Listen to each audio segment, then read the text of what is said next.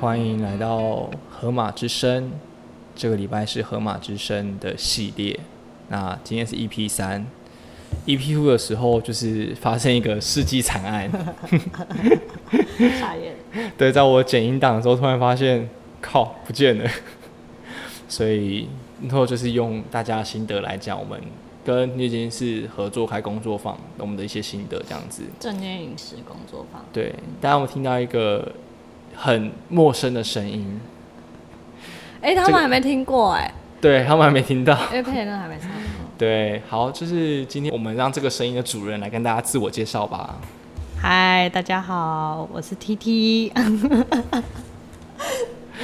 哦，对，T T 就是我们新的小编，那他的声音其实我们哎、前一阵子跟女监是录了一个新的节目，问答系列。对，就建新信箱这样，也没有爆雷啊，因为因为佩自己就说他会找我们就来来录音解惑嘛，对，我们录完喽，我们录完了。但就是说，嗯，好，我们还需要在，哎、就是现在在配那边再再剪辑这样，或许再过一阵子就会在女监室的频道听到。大家可以期待一下。对，那 T T 那天是有跟着去录音的。今天这一集我们要来讲的是我们看了电影之后的心得。那其实很多电影他们都是以精神疾患为主题去做出发的，嗯，像是最近国片上的《怪胎》，它就是强迫症。对，就是 O C D 为主题的电影。然后你去看了吗？还没欸、我也还没看。而且听说他是用 iPhone 运镜，对我我我室友昨天去看了，如何？他说大腿。真假的？而且他觉得那个画面不像是 iPhone 拍出来的质感。因为我看预告的时候，我就想说，哇，医院里的 OC 跟电影的 OC 真不一样哎，电影的人也太可爱了。还是男主角很帅，还有前一阵子很红的那个《我们与恶的距离》，对，那男主角应思聪就是一个视觉失调的个案，嗯，那他其他的发病，包含他后面被强制就医、吃药等等这些情境，其实都跟我们自己现实中在医院看到的情况几乎是一模一样的。嗯，然后还有愈后跟一些家属的困难跟感受，其实我觉得他演的都还蛮真实的。对他其实都蛮不错的。然后，但是这一部我们这样的电影，其实我相信可能他是很多人没有看过的，嗯，因为他其实从来没有在电影院上过，没错，它是 Netflix 自己制播出资所制作的电影，那叫做《深刻入骨》。骨头的骨。那我们先来跟大家讲一下，就是这部电影的内容好了。然后讲完这内容之后，我们会再跟大家讲一下我们在电影里面看到一些关于饮食障碍的一些东西。就是一个有厌食症的少女，然后她其实是很心不甘情不愿的接受了治疗。然后这少女同时她还是一个插画家，所以她会把她一些治疗的历程啊，然后 PO 上嗯、可能社群网站啊，或是网络这样。但是因为他的病情就是越来越恶化，然后他的继母就强迫他去看医生，但因为他在第一间医院的时候，他的那个态度实在太不好了，然后还跟其他病友吵架，所以就算是被退货了啦。然后当然他的妈妈呃不是继母也很认真的帮他找了下一间治疗厌食症的，机构，然后他就进了起点之家。然后就开始了他的治疗历程。对，那其实起点之家算是跟我们印象中在做治疗的方式比较不一样，因为它其实不算是一个病房，对，它其实比较像是一个社区里的房子，一般每次两层半的房子，然后住了就是这些因为饮食障碍而入住的客人。那除了住在里面之外，它其实还包含很多就是女主跟家里的一些冲突。对，还有她家庭过去的一些故事。对，就是不同故事，包含也会看到很多可能她跟她继母互动的情形，跟她继妹、跟她爸爸、跟她生母的一些互动的关系等等。那其实也可以让我们更去了解说，哦，所以是什么原因让女主有这样的状况？那我是说，那她到底女主厌食的背后，可能是因为什么原因产生的？那这其实可以帮助我们去用一个比较轻松的方式来看这部电影。稍微介绍完这部电影在做什么之后，我们就要来开始讲什么是厌食症。突然不知道聊什么，前面好震惊哦！天哪！好了，因为厌食症就其实，哎，是不是有个很有名的歌手木匠兄妹，他的妹妹，他就是因为厌食症死掉。但其实厌食症在台湾的盛行率没有很高。所以，我个人啊是没有在医院看过厌食症的病人，所以我在看这部电影的时候，真的蛮好奇的。对，至少我自己在实习的期间，我们我自己也没有看过这样的个案。嗯嗯而且，就连应该说，厌食症其实是饮食障碍底下的一个疾患。嗯。它底下还有暴食跟嗜食，就这些人会狂吃，但是他们体重可能是身形成是正常的。对，但是我们好像，至少我。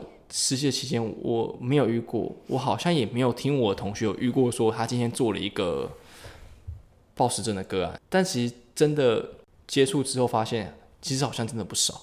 对，对，只是大家可能不会因为这样的状况特别的想要去就医，嗯，多半上就医还是因为一些情绪问题等等才会去看医生。所以简单来说，厌食症就是他们。呃，BNI 低于某一个数值，然后就是不会进食。他们会很严格的限制自己去进食。有些就算吃了之后，还是有一些补偿行为。就是因为吃进去了嘛，我们都要瘦，所以他们会想要把这些热量通通都代谢掉，所以可能会有一些过度运动、催吐，对，催吐、使用泻药、利尿剂等等。就是使命的想要把这些进去的东西再排出来，嗯，对，或者是吃就是吃的非常的少这样子。好，那其实女主角就是既然身为一个厌食症，那她其实在里面有蛮多类似的行为。例如说，我觉得最可爱的地方，他们都会说他们什么卡路里亚斯伯格症，对对。因为他们吃每一个东西都会很精算，说这个东西的卡路里到底是多少？哎，不是精算，他们只要看到那食物，他们就可以说出来了。对，然后我其实最我其实一开始觉得最好玩的是他回家吃的那一餐，然后他妹就：“等一下，等一下，我我要记录，我要记录。”对，然后预备开始，就是，然后他就开始讲那个东西是多少的卡路里这样子。然后他妹还问了一下啊，所以你觉得彼彼此的热量有多少？他妹超傻眼，就是啊，什么这样你可以推论出来？所以就可以知道，其实他们对于那个热量跟卡路里吃进身体的每一分都非常的斤斤计较。对，哎，我们是忘了说我们会爆雷。大家听到一半才发现，呃，被爆雷了。对，好，没关系，就是我们会爆雷哦。所以如果你不想被爆雷的话，先去看，再来听。对啊，如果你已经听了，觉得算了，无所谓了，那就继续听下去吧。回去再补也是可以哦。好，那讲到卡路里，其实还包含他进去治疗之后，嗯，他的室友明珠。就那个很爱独角兽的那个女生，她那其实她其实已经在装鼻胃管了，她要被强迫灌食。然后女生在早上的团体治疗当中就有提到说，她其实很担心会吃到多少热量。嗯，然后女主就直接爆了。对，哎，你还记得数字多少吗？我忘记了。一千五。你是也是卡路里雅斯伯格症？我昨天晚上刚看完。所以我有稍微突然记得那个数字，我说天哪，一千五！所以在厌食症当中，首最首要的治疗就是一定要让他们吃东西，就是至少要回到一个正常的体重，因为体重过低的时候，其实会有很多身体的症状，就好像其实女主到后面，她在量体重的时候，发现她要变更轻了，嗯，然后那个护士就说：“You will kill yourself。”嗯嗯嗯，就你再下下去，你会杀了你自己。嗯，因为当身体把这些糖类、脂质、蛋白质消耗完之后，没得消耗怎么办？它就会开始往身体的内脏去进攻。嗯，然后最后导致就是器官衰竭，然后死亡。嗯嗯，对，这其实都是电影里面几个比较跟体重相关的东西。那治疗的确会灌食，就是因为真的太低了，所以为了把你救活，只能就是灌注这些，强迫你吃东西啊。没错，让你身体有些热量，嗯，好，至少维持基本所需的生活。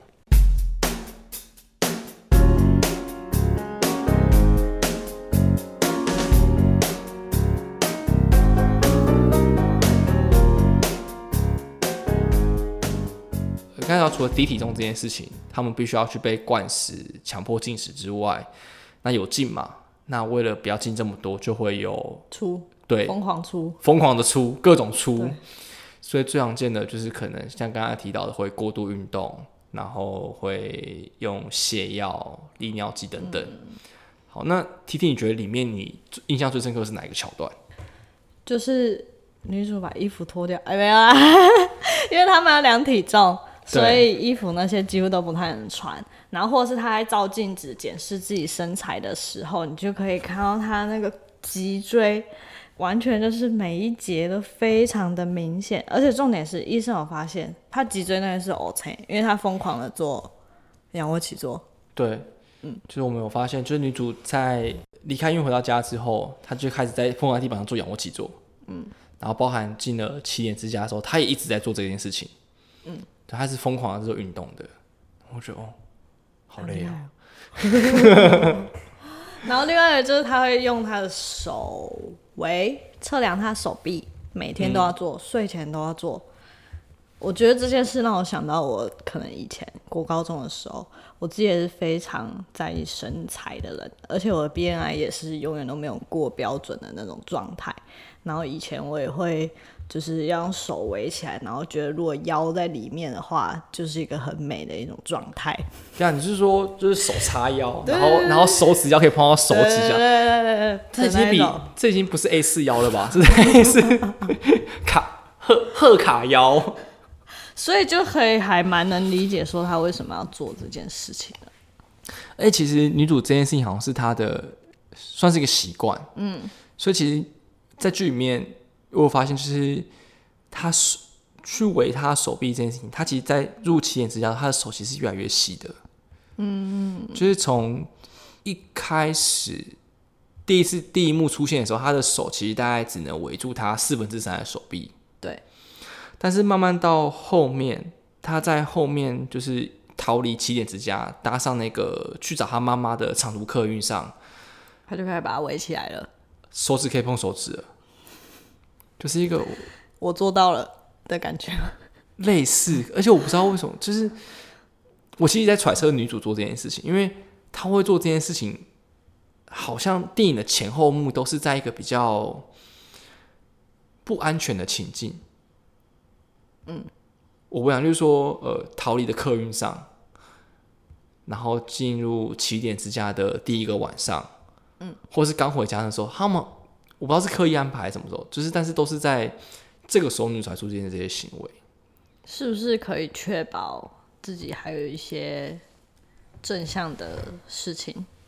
有可能就是确保说自己还有点就是达到一些目标跟控制感，对控制感，对，就是我好像还可以操控我身体身材的那种感觉。嗯，好，所以女主她自己做了很多的过度运动，那刚才讲还要泻药嘛，就是她的室友。对，我们这都没有记名字，所以就是诶，我们就我们会讲一些就是特征特征，大家自己再回去看。对，因为我们对人民记忆是有障碍的。好，我是我，我也有，我有，我是人脸辨识，所以两个合在一起，刚刚什么都不知道是谁。好，但就是他的室友嘛，催吐那个吗？把吐藏在那个床下面那位，就是一个什么神奇神奇纸袋，我的室友个神奇纸袋，然后里面都装他的呕吐物，我不知道他怎么清掉的耶，就是而且怎么都不会被发现啊。对啊，呕吐那个刺标很强烈，它其实里面是满满的胃酸呢，纸袋没有被溶掉，或是再不它是液体啊，你没有吃到破掉也是很神奇啊，就是我没想说我们在聊什么东西、为什么可以聊呕吐聊这么开心？反正他的室友就是因为他们在那个什么起点之家是被禁止做这些事情，例如说过度运动，或者是催吐啊，或者是使用利尿剂这种东西。但他们其实没办法控制自己，所以室友都会互相帮忙找应包庇。对对，然后所以他室友就说你不出卖我，我就把我的泻药分给你。所以他就帮他保守秘密，然后得到了泻药，这样。但好像没有真的看到女主在就是剧中去催吐，比较多，她就是一个一直在过度运动，然后吃很少的一个人这样子。还有一个印象深刻就是另外一个男生给她了一块他喜欢的巧克力，那很像就是那个巧克力派，就是外面是巧克力，然后里面是那个蛋糕体跟那个奶油这样子，突然好想吃哦。可以 想到就开始想吃了。对，他就是拿到那个给女主，他那是想要就是鼓励女主吃吧，但那时候女主角就是连打开都有困难，就是你们能想象，如果有一个巧克力派在你前面，你很想吃，但是你因为害怕它会让你体重增加或是变胖，然后你连打开包装，然后或者是闻一下那个巧克力派的味道都不敢的这件事情，嗯，真是蛮可怕的。我其实这几天刚好去上课，就有提到说，就是其实我们人在面对食物的欲望的时候，嗯，我们是会有某些生理反应的，流口水，分泌口水，然后是接仪器，就是可能在接一些呼吸、心跳、浮电、指纹这些东西。其实我们面对欲望上来说，其实这些生理的指标也会是有一些影响的。至于什么影响呢？我还没有看 paper，所以我们再说。但是是有影响的，然后的确有一些医院用这样的方式去带个案去做一些减重，主要上可能对于吃有一些欲望。嗯，其实真的很在台湾比较多，因为饮食问题去就诊的，反而是因为吃到过重，哦，对，可能需要去做减重，对，甚至极端一点，他需要去缩胃。嗯，而且有些个案可能不是第一次缩，他可能缩了第一次之后，那饮食习惯还在，嗯，所以胖到一个不行的，又得再做第二次的缩胃手术。好可怕、啊，就这样的个案，其实反而这是事实的一种吗？事实其实就是他一直吃，但是他不会有像暴食症会有这些过度补偿，就这些要要让热量出去的状态。那其实有一些病理学家就认为说，这三个疾患其实会互相跳来跳去。哦，就一开始你很努力的要瘦，就让自己瘦下来，就会自己很限制，然后不小心爆炸了，然后就爆炸了，就到暴食，然后可能就不，你可能还会催吐，可能身体还是维持在一个正常状态。嗯然后再过几年就觉得天哪、好累哦，随便就给它飞下去了。哦，就会变成事实症。对，但其实这个好像只是一个推论，好像没有到一个这么像教科书说已经成为一个很规律的定律。嗯，好，所以有催吐，然后刚才叫男主，其实男主是一个让我印象比较深刻的一个人。他是一个舞者是吗？对，他是一个舞者，他其实算是运动的一部分，还有包含舞蹈、芭蕾舞、体操选手也是，就是这些选手相对是需要去注重体态的，因为他们的体态、他们的动作其实都包含在他们这些专项评分里面。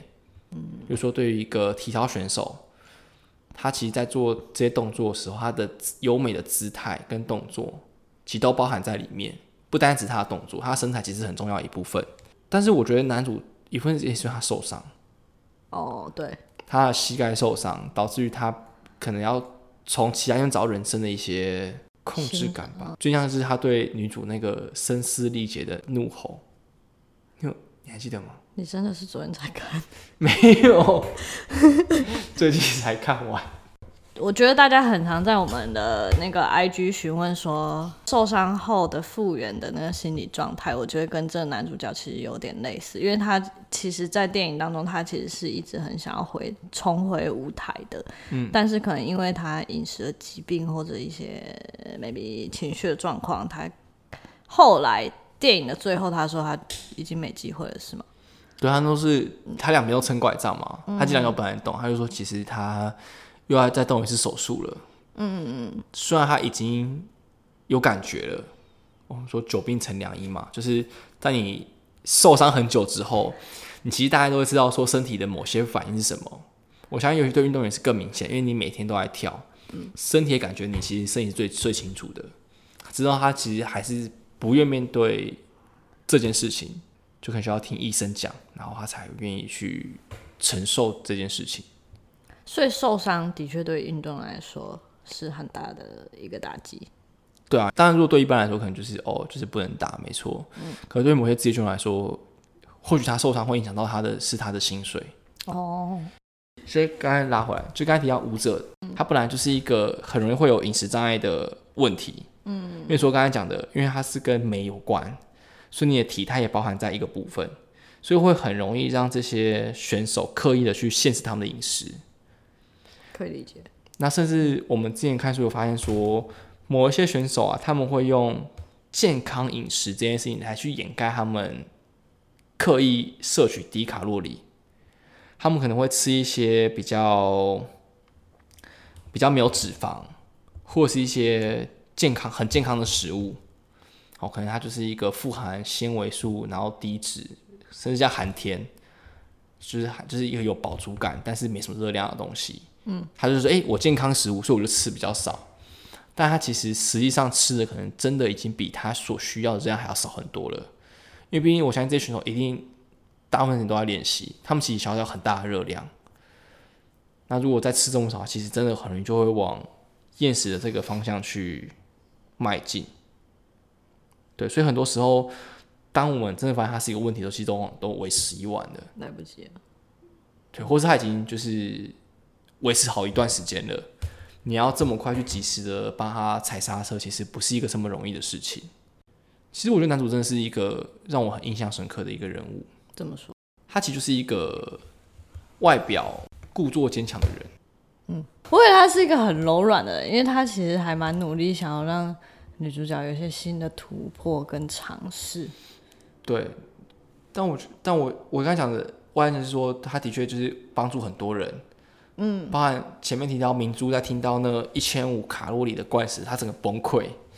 但他其实是那个抱着明珠安慰他的那个角色。对。可是其实好像没有他在照顾别人。哦，没有一个接住他的人。对，或是他没有接住他自己。哦。所以在情况下，他其实或许原本接住他接住他的那个是武道。太难过了。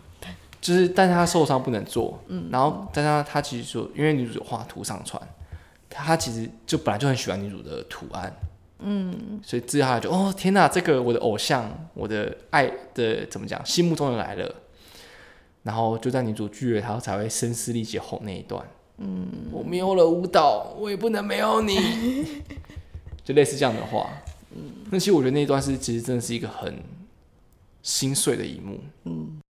好，还有一个妈妈嘛？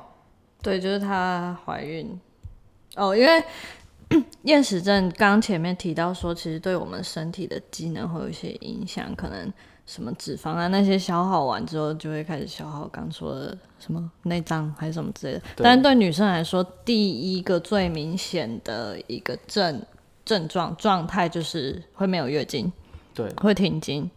嗯，然后里面有一个女生，她就是意外发现自己，哎，居然停经，就是因为厌食症，然后所以停经那么久了，可是她却怀孕了，这样。对他们就说这是一个奇迹，对奇迹的宝宝。对，这本来是一件蛮正向的事情，我觉得蛮正向的。对，因为女生也因为为了留住这个小孩，做了很多努力，她也愿意开始去吃淀粉，她都拿了马铃薯嘛。对。对，他也去做一些努力，这样子。然后本来稳定了三个月之后，他们还开了一个派对。那这蛮欢乐，就是对宝宝派对，然后大家都为了那个宝宝准备了礼物。对，然后还画图啊，就是我觉得整体来说，在那个起点之家这件事情给他们很大的增强，很正面呢、对，就是但没想到，你看那天晚上吧，还是隔天晚上，就是突然听见了哀嚎声，对，一个声嘶力竭的哀嚎声之后，伴随着哭声。大家就可以想一下发生什么事情了。对，那至于为什么会造成这件事情，好像似乎是电影里面好像没有明确交代，他只是在交谈的时候，讲到，对，就说、呃，要不是你催吐也不会这样。嗯，但是那听起来有点像是一种 rumor 那种感觉。至于是不是这样，好像也没有这么的可靠。但我觉得对他们来说就是另外一个打击。嗯嗯或许也是用这样的方式去让自己好过一点。好，什么意思？就是他们可能也不太能够去接受这件事情的发生。我说里面的人，其他人怀孕吗？没有。我说流产？对对对，嗯就他们可能因为毕竟前面还办了一个这么盛大的派对，嗯然后大家还在那个很欢乐的气氛。对，因为可能听起来这是他们最近难得一起过得很开心的时候。就与其平常都在聊怎么催吐、吃了多少热量，在饭桌上聊这些事情，宝宝的诞生跟存在，真的就像刚才提讲，这是一个很大的鼓舞。所以我觉得，不光光是当事人，其实其他人，我觉得他们也有，他们隔天那天的早上的团体治疗也是蛮低迷的，嗯，就是说啊，要不是你催吐，也不会没有小孩啊，这样子，就是有点那种怪罪那种感觉，就是很低迷的。然后后来那个妈妈也没有再，回到那个治疗的，对我相信那毕竟是一个伤心地，对，那其实也不是，就是一个小生命就这样在那边这样没了，或许三个月的缘分就这样。对，还但不管怎样都是是是令人伤心的。好，那还有什么？我想聊他的家庭。所以我们前面这段大概稍微讲了一下异时症的病理嘛，嗯，然后我们讲一下我们对于某些看法跟里面剧中人物会有哪出现的某些行为之后，我们想要再拉回来，专注在女主的本身上。嗯今天的上集就到这里。那我们在上集当中跟大家分享了《深刻入骨》这部电影。此外，我们也分享了厌食症的一些诊断准则。那还有这些角色们，他们在电影中有哪一些符合厌食症诊断标准的行为，还有我们的想法。那如果你想要继续听下集，听我们讨论女主的家庭的话，也请你继续收听并订阅我们。我们会在下周四的时候准时上下集。如果你喜欢我们的节目，也欢迎你在所收听的 Podcast 平台给我们五星回馈，并且留言告诉我们你的想法哦。今天就到这边，我们下集再见喽，拜拜。